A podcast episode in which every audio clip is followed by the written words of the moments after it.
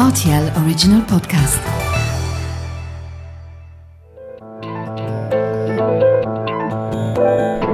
Hello, I'm Terence Jaros and welcome to this new episode of Vous avez comme un accent, the podcast on languages and multilingualism. Usually in French, we are talking in English for this one. And very first, I would like to mention that we are not in Luxembourg today for the recording, as we do usually. Today, this podcast is taking place in Cologne, in Germany, at the RTL TV station premises. And why that? Because I would like to meet and introduce you a special guest. I have the immense pleasure to host today the Ukrainian TV presenter and journalist Karolina Ashian. Hello, Karolina. Hello, Terence. Uh, thank you for having me. This is a big honor for me especially when I know that you are even not in, from Germany but from Luxembourg. It's very interesting for me. Carolina, with you, we are about to know more on languages in Ukraine and the relation you have with Ukrainian and Russian languages. And for that, you will give us a glimpse of your story and your career. And before, I need first maybe to set the context a little bit more. As the Russian invasion started in Ukraine last February, you decided to leave Kiev and finally arrived here in Germany. So then you have been proposed to host an, a daily news bulletin on the German TV news channel NTV or NTV in German. And from March, this news show called Ukraine Update gives info on the conflict in Ukraine. And by presenting this daily 10 minutes broadcast, you are primarily addressing to the Ukrainian refugees in Germany and beyond as you present this news bulletin in Ukrainian language. And so it's time to know more about all of that. So, first, Carolina, you were born in Ukraine during the Soviet time in USSR to a Nigerian father and a Ukrainian mother. In which city exactly in Ukraine? Uh, my native city is uh, Shostka in the north part of Ukraine and very close to Russia, Ukrainian and Russia border.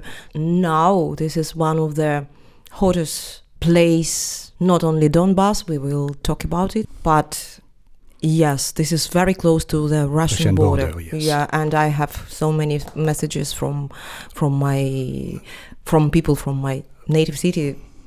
Okay, I I haven't been living there for a very long time, but but uh, You- you so far I have so many people who I know. Yes, and you have a lot of feedbacks from the Yeah, I have. there. Yeah.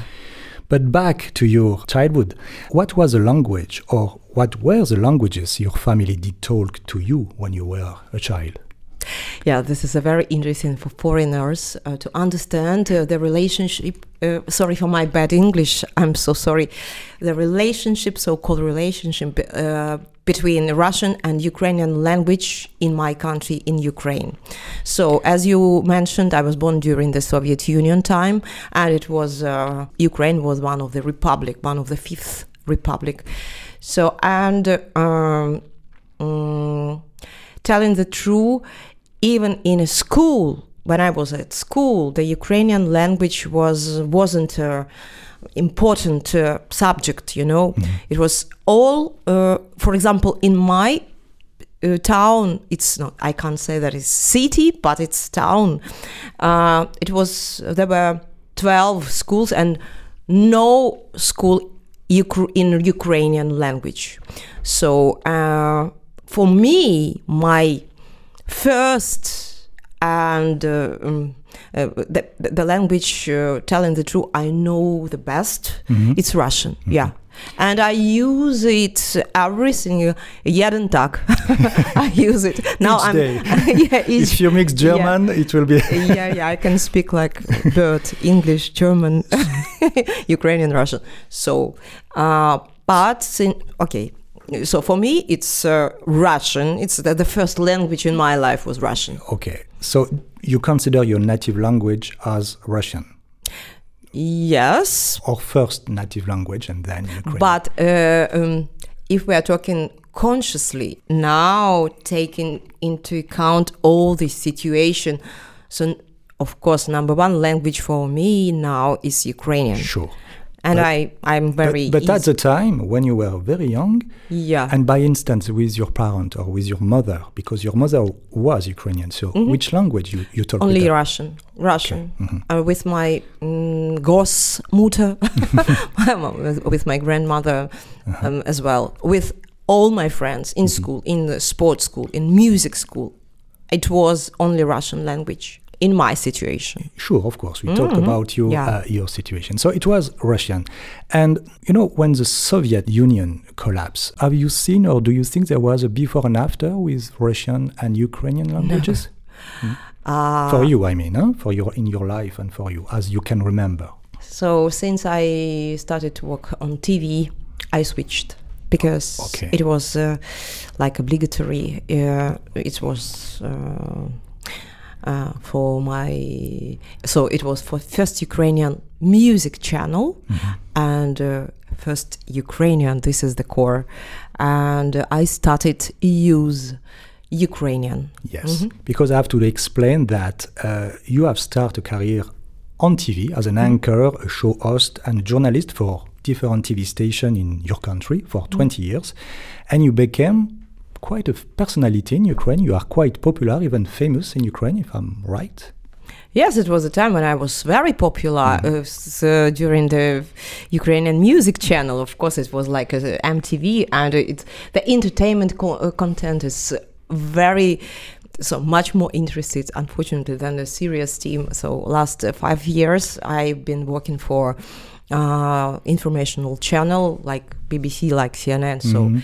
News uh, channel. and a Mhm. news channel, yeah, and. Um, mm, the people who uh, uh, has grown with me had grown with me my age who uh, watched uh, first ukrainian music channel because it was very fresh so they they knew me so i can't it's not modest to tell about uh, whether I'm popular or not. For some people, they know me and they recognize me, and but some uh, the, the, the, the young generation, of Yeah. course, no, because because it was in early 2000, this kind of time when you presented. yeah, yeah, yeah, Yeah. yeah, It's Mm. early uh, 2000. Yeah.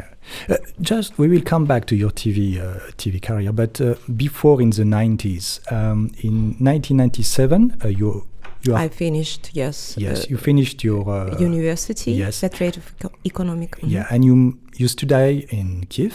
Mhm. So that's the time you arrive in Kiev from Shostka. Yes, I I, uh, I finished my school and moved to uh, to Kiev. By, by the way, for the first time, it was when I was uh, 13. I used to play handball, handball, Yes, handball, handball, Handball, yeah. And I was very good at it. Mhm. And I was take, uh, taken to the special uh, school, but I injured my knee very seriously. So, and my second arrival to Kiev was when I finished my school uh, and I uh, started to uh, study economic, to study economic, and uh, so in the Kiev University of Trade in, and Economic. And at the time, you feel a difference when you use the languages uh, in Kiev. It was more Ukrainian, or You know, it was it, it all At depends on yeah. At Yeah. that time, it, it it all it was all depends on the teacher or professors. Some of them were even those days they were sure that the only language they can use during their studying is Ukrainian. So, uh, and uh, okay, when you make all your notes in uh, Ukrainian, or in, Ru- it wasn't it, it. It was never a problem for me, uh, but in my normal life, I- I, use Russian. But uh, no, when I mm, passed uh, passed examination, uh, it was it depends on the teacher of the professor. If I knew he or she prefer Ukrainian, uh, with pleasure.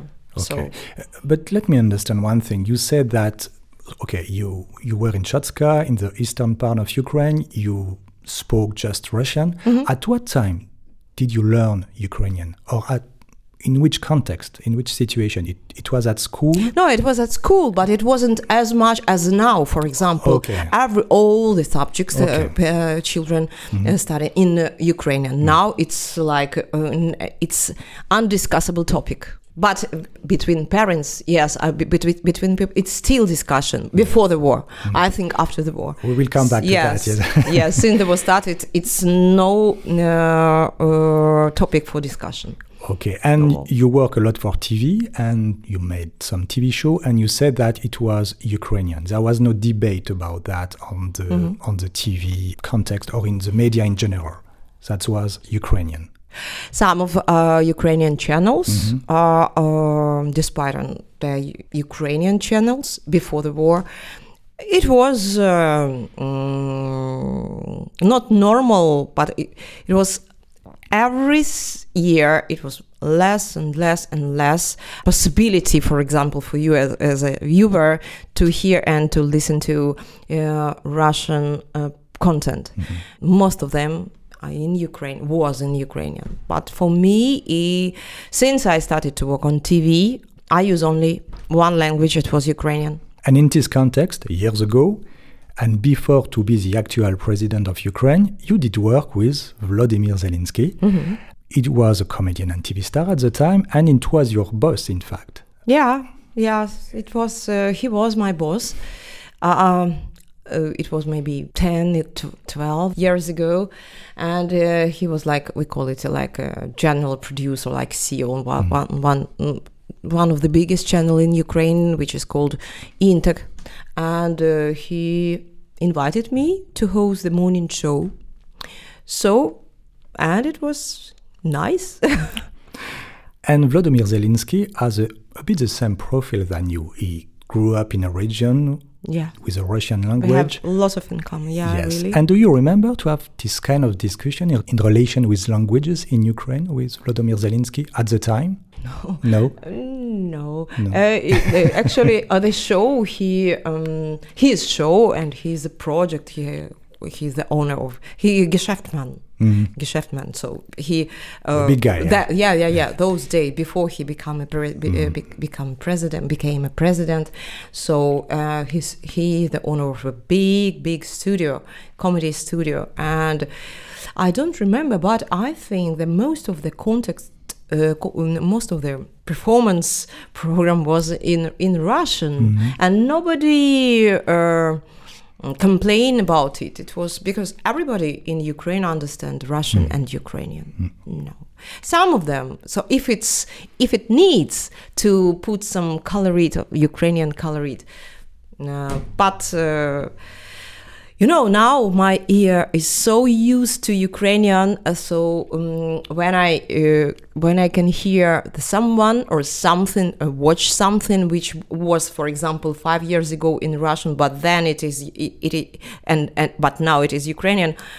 It's I I get it like a normal normality, you know.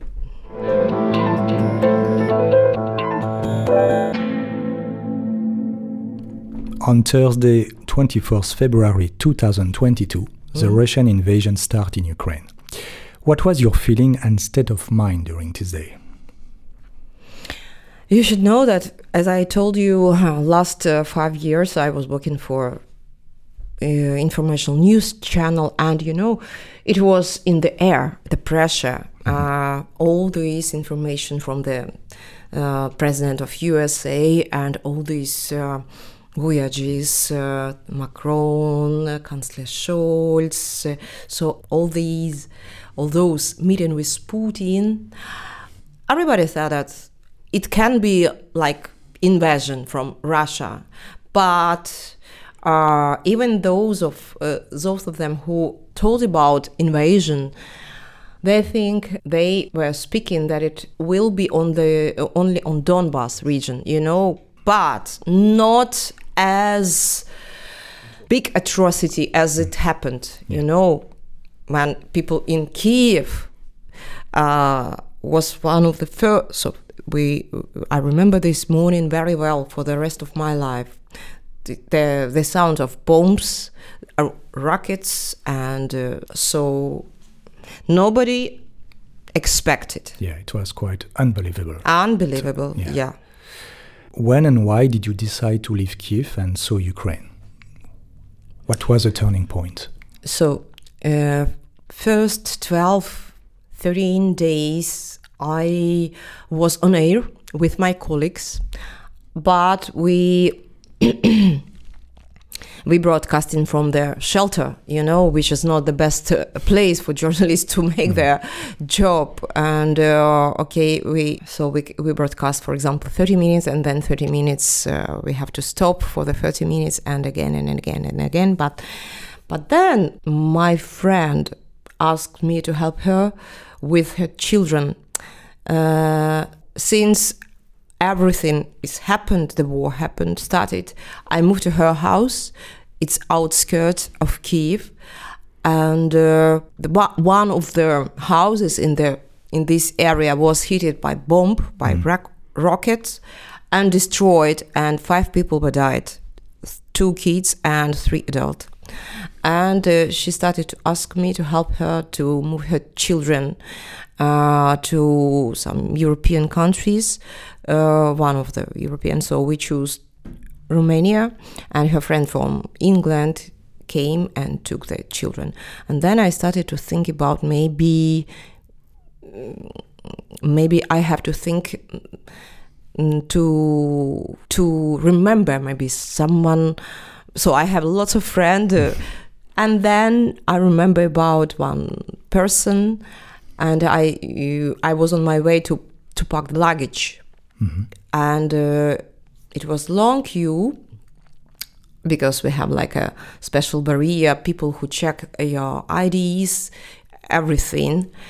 Uh, and I was uh, staying this queue, and I was thinking, and then I remember about this person. I sent him message, and uh, this person called me immediately next moment and uh, next minutes, and it was uh, uh, my friend from Germany, and so that I decided, okay, maybe it's the best solution for me just to.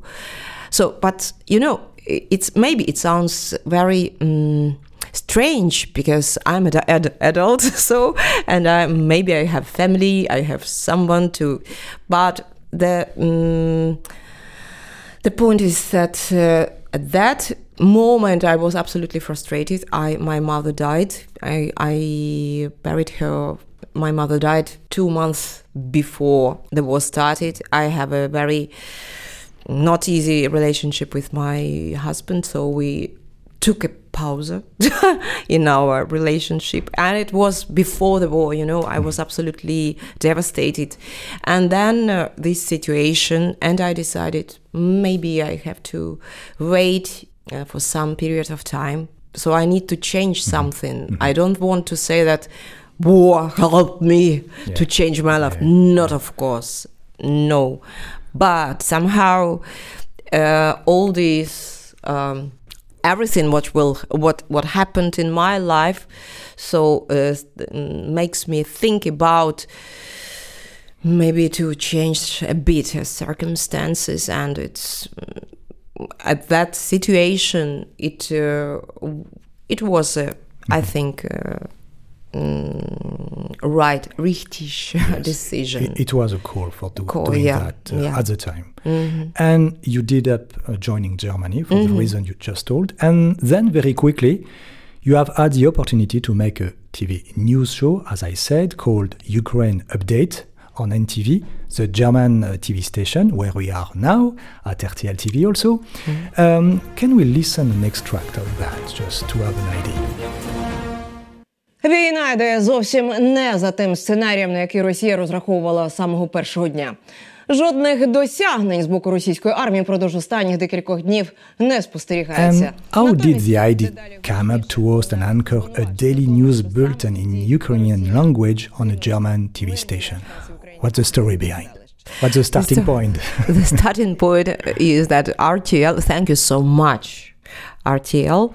Uh, it was very important. It was the right decision to uh, to make this uh, to do this program, and uh, RTL, of course, was looking for someone who can uh, host it, and uh, then I don't remember how, but I okay, of course, my my friend knows someone who knows someone who knows someone who knows someone, like you know, all this network. Uh, and uh, I was invited to the interview uh, to RTL, and then I followed to the studio just to uh, show how I can do that. And so, and uh, I, as I understood, uh, they satisfied, and uh, And you start I, and I started. very quickly. So Very quickly. because it was in March. I started. March. Yes, I'm started at, uh, in March. I was lucky. I was lucky because on the on, uh, um, eighth day, uh, since I'm in, I was in Germany, I got this job, and it was absolutely luck. And hosting the bulletin in Ukrainian, this news show can easily go beyond the border of Germany, not just for Germany. It was an objective at first, it was the idea at first, and uh, the linguistic point was clear from the beginning it, it should be in Ukrainian. I think yes, because so many people, Ukrainians, here in uh, are, uh, according to the to official information, it's more than eight hundred thousand Ukrainians who are in Germany. Uh, I still don't know the audience, the, how many how many people are watching this news, but we do it for for them. Uh, but I'd love to make it in German, you know, but I don't know. Unfortunately, it's very short period of time, and I don't have time to to study it as uh, I wanted. What I mean, it's really an asset because you are speaking in Ukrainian, so it could be for any Ukrainian refugees in, in, in Europe in a way. yeah, not only for German. Yeah, so many Ukrainians everywhere. hmm A- And do you have some feedback from the audience or from your audience? Uh, some of them uh, write to me and share in their social media. They say thank you, and they they all um, they all tell me, please tell them the true about the war. Tell them the true. So And do you consider to be a voice of the Ukrainian refugees in Germany now? I don't know that what you are talking about exactly, but somehow maybe I like um, in between. There are some problems which Ukrainian people are having now, and uh, mm, and I share with them the information uh, from the, for example, all the initiative from the German uh, government to make their life here easier. Maybe, I hope. So every every single step from Germany for Ukrainians is very important. Yeah. And do you know if it's the first time that a national news bulletin in another language that German is broadcast in a German TV station? Maybe somebody told you? No, that? no, I It- It's didn't. quite new, I would say. That's It's quite new, yeah. and, inter- and interesting. I don't know. Yeah. I don't know because okay, this is a subtitle. You can read it without any problems, but um, I don't know. I w- I'd like to think that this is very important and uh, it will last for years. but I, if I want to integrate so-called uh, uh, uh, RTL family, I have to know language. I know So it for sure. you don't speak German for the moment? You No, I'm just starting, studying, How- how- struggling yeah. How do you communicate with your German colleagues in English? in English. Yeah. yeah. Did you learn some German or do you plan to do so? Yes, I'm struggling. Yes, I'm. Yeah. Uh, I have uh, lessons, uh, Unterricht, uh, fifth uh, Unterricht Mhm. uh, in one wo- woch, Woche, wo- uh, Week. Week. Yeah. So, So- ich heiße Carolina. Ich komme, ich komme, ich komme aus äh, der Ukraine. So, uh, I know. You are doing your best. Yeah. No, yeah. Oh, I'm yeah, not. Yeah, come on. I understand, but now I mm, understand that some mm, I can understand when two people are talking about like mm, casual casual topics. I can I can understand the melody of language. I understand.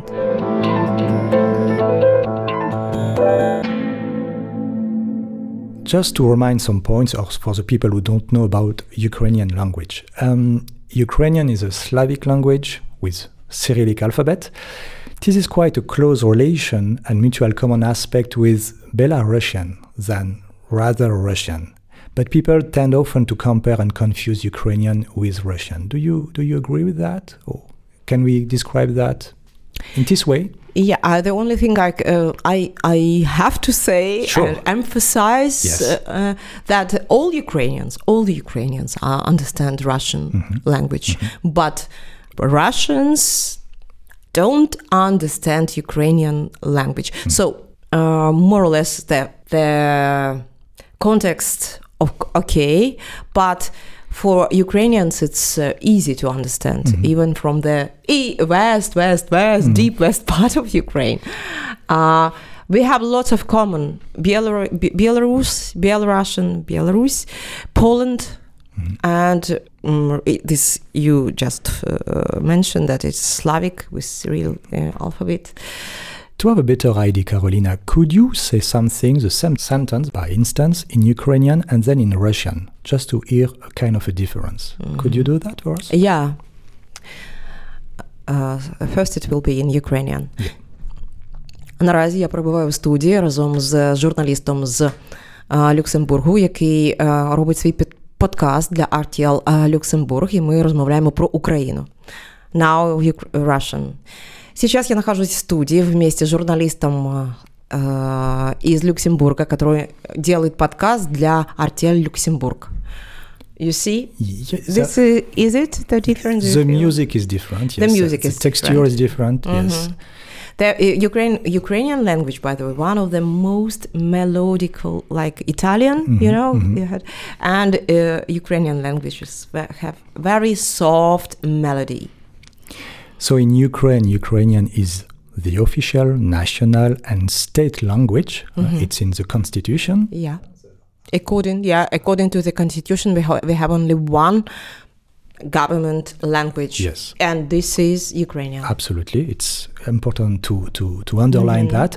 And Russian is significant language, we can call that, and the second most spoken language in Ukraine, but not the official language. I Even can't say that it's most spoken, but some people are just spo- speak, just speak because they used yeah. to use it.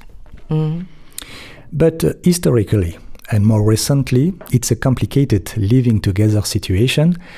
From your experience, how could you describe this linguistic situation between Ukrainian and Russian? Now, when Ukrainians uh, listen, can listen you Russian like with special Russian accent, it's it hurts. It's not easy.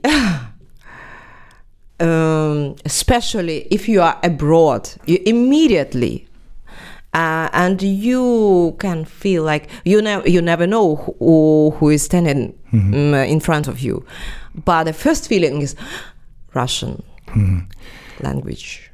Is it right or not? Because for somebody who don't know the situation in Ukraine, there have been or there is Ukrainian speaking Ukrainians and the Russian speaking Ukrainians. Can, can we can we make this difference in the Ukrainian society? In the Ukrainian society, Yes. Mm, uh, the only thing I can I have to say that here every, single day, every next day, the people Russians, mm, the the the quantity of people who used to use Russian in, in their life it becomes less and less.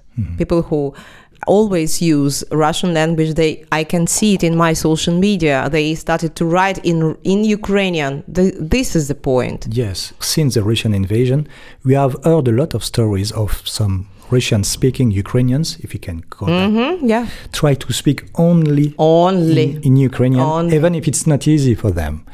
Even do, do you know some cases in Ukraine and you Yes. come from the eastern yes, part? I know. Yes, Yeah? I, I, mm, I can't say that uh, I will. Mm, uh, so if I named these people, it's nothing for you and for No, your audience. But, but- I know, I know. But I about the behavior, what does it mean exactly? That- that- what it's it's all about identity. They Hmm. people that consciously started to think uh, to uh, to feel themselves like Ukrainians. This is the goal. And do you think now the people's opinion will drastically change over Russian language because of the war? Do you think there will be a, a before and an after for using the Ukrainian language? Mm, For some of them, uh, it will be for the rest of their life. Never, never a word in Russian. Some of them. It all depends of of person of the person. For me, it's easy to speak Russian, to speak Ukrainian, uh, but I li- I do like to speak Ukrainian, mm. and it it it makes me uh, feel mm, happier, especially if uh, so many Russian speaking people around me and I can speak Ukrainian. So it's not easy to um, explain, but even now when i want to, to write something or mm. to think something uh, and or to read some information because uh, each side in um, each media in i mean in, in the internet it's uh, a side have a version uh, russian and ukrainian and english it's yeah. the most popular and I got myself. I got myself that I, for me, it's much easier and makes me, brings me much more pleasure to read in Ukrainian. That's it. if you talk about the conflict and before, of course, it's not just now. But do you think Russia weaponized this specific linguistic uh, duality in the Ukraine society and used the language issue in Ukraine to undermine the situation? Can you explain how? always Russia was trying to uh, Russia was trying to divide people, and uh, they have like their представительства, so the pro-Russian parties, politicians who always use this topic.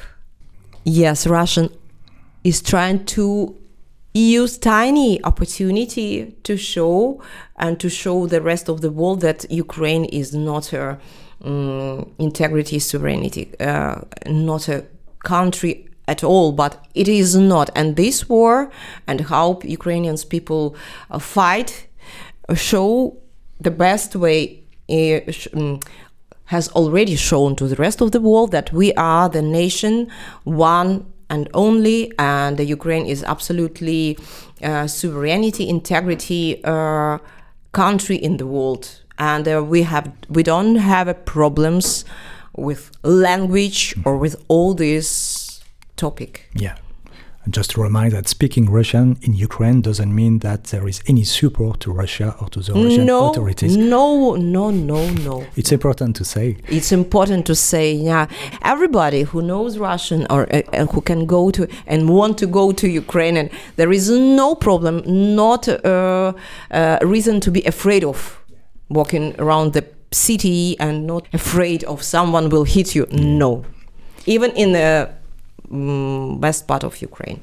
Beyond Ukraine, and in regard in the historical context, the linguistic situation could be considered as the same in, by instance, the Baltic countries, as Lithuania and Estonia, and mainly in Latvia, where there is a consistent number of Russian speakers community there, do you think Russia can play the same game in this region and weaponize more the language issue in this country as a Trojan horse? No, I think for Baltic countries it's impossible. It's a, it's already um, mm, the decision uh, was taken already many years ago, and uh, there is. I, I know that so many Russian-speaking people community live in these Baltic countries, but. Uh, they are the member of uh, NATO and well defended. This plan, Russian plan, to like you said, a Trojan horse, uh, and uh, being like a Trojan horse, and use this language topic, it's absolutely unsuccessful. Mm-hmm. And do you think speaking Ukrainian is the key or one of the keys for the total independence of Ukraine? Not, of course. No, it's not enough. Now, Ukrainian society, after the war, after the end of even not, not to wait, not to wait when the war will finished, but now we have to change the way of thinking what is it to be Ukrainian, what is it to to build all the institution, uh, how to build untouchable democracy in our country. This is the goal. Untouchable, absolutely independence, society, and democracy, democracy in our country. And how do you see the near future? And do you hope to come back to your country at some point, one day? Yes, of course it will be it it will be the day when I will come back home. I think nobody knows what will happen. What uh, is waiting for you round the corner? Nobody knows. So, to end this podcast, as the tradition is to propose to my guest a short questionnaire in relation with his or her native language. So, here it will be about Ukrainian. A word or expression in Ukrainian you like for the meaning or the sound. This is a, like a code. Palyanica. This is like a broad, but very, very unique Ukrainian broad. And it's the test for uh, uh, our military guys. Ah, yeah. Say, Palyanica. If you, if you can sp- tell it without any accent, you are Ukrainians. And if it's not, you will have a problem. Palyanica. A word or an expression in Ukrainian that reminds you your childhood. Uh, my childhood. Or maybe in Russia in this case. Все будет хорошо. Э, Мама. м, A word in Ukrainian that is the most difficult for you to pronounce. pronounce. Okay, let's say Palyanica again because it's not easy to pronounce. But for you, Uh, for me, uh, there is no words because I'm Nachrichtensprache, Nachrichtensprecherin. so which language you would like? this is this is the word which really not easy to pronounce. Nachrichtensprecherin. So which language you would like to speak now and why? Okay, of course it is easy to answer these questions.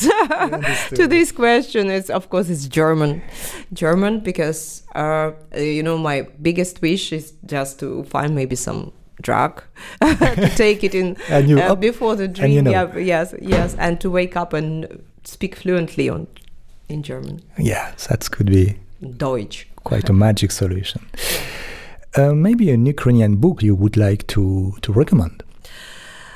I remember one book. I don't even remember what it what, what it was about, but I I know that it was very interesting. And this author uh, has written lots of very interesting book, and he is well known, Yuri Andrukhovych. And the name of this book is Perversia, Perversion. And a very modern writer. This is a woman, Irena Karpa. Everything he, she has written, very nice. Cool. I will add that to the podcast note. So, the last and traditional question, Carolina invisibility, telepathy, ubiquity, immortality, total polyglottism, meaning speaking all language in the world. Which of these superpowers you would like to choose and why? Uh, I think to uh, have uh, ability to talk with all the languages, I think it can make not only mine but everybody's life amazing to understand whatever you are or what kind of uh, what part of the world you are. You can speak the language of yeah, the people. yeah. This is my. I I like if I can choose, it will be this. and Ukrainian for a non Ukrainian, is it difficult to learn? I don't know, but I think it's not easy. It's That not is- easy. That that's why when people say that, be no stress, German uh, language is not easy to study. I understand that I'm speaking Russian and Ukrainian, very bad English, but okay, let's talk about Russian and Ukrainian, which is really complicated uh, language.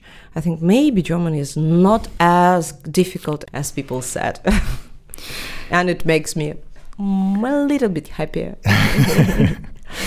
So, Carolina, it's time to conclude. And I just remind uh, that your 10 minute news bulletin called Ukraine Update is available on the German platforms rtl.news and tv.de and uh, on YouTube also. And um, it's in Ukrainian, so you could also watch that uh, for Ukrainian people who live in Luxembourg or anywhere else, in Germany, of course. And uh, yeah, so it was a pleasure to have you in this podcast. Thank you very much. Thank you Carolina. very much for having me. Dziękuję, Carolina. Dziękuję. Thank Dziękuję. you so much. Dankeschön. Bitteschön. Thanks everyone and hope you enjoyed this podcast. See you next time with a new guest.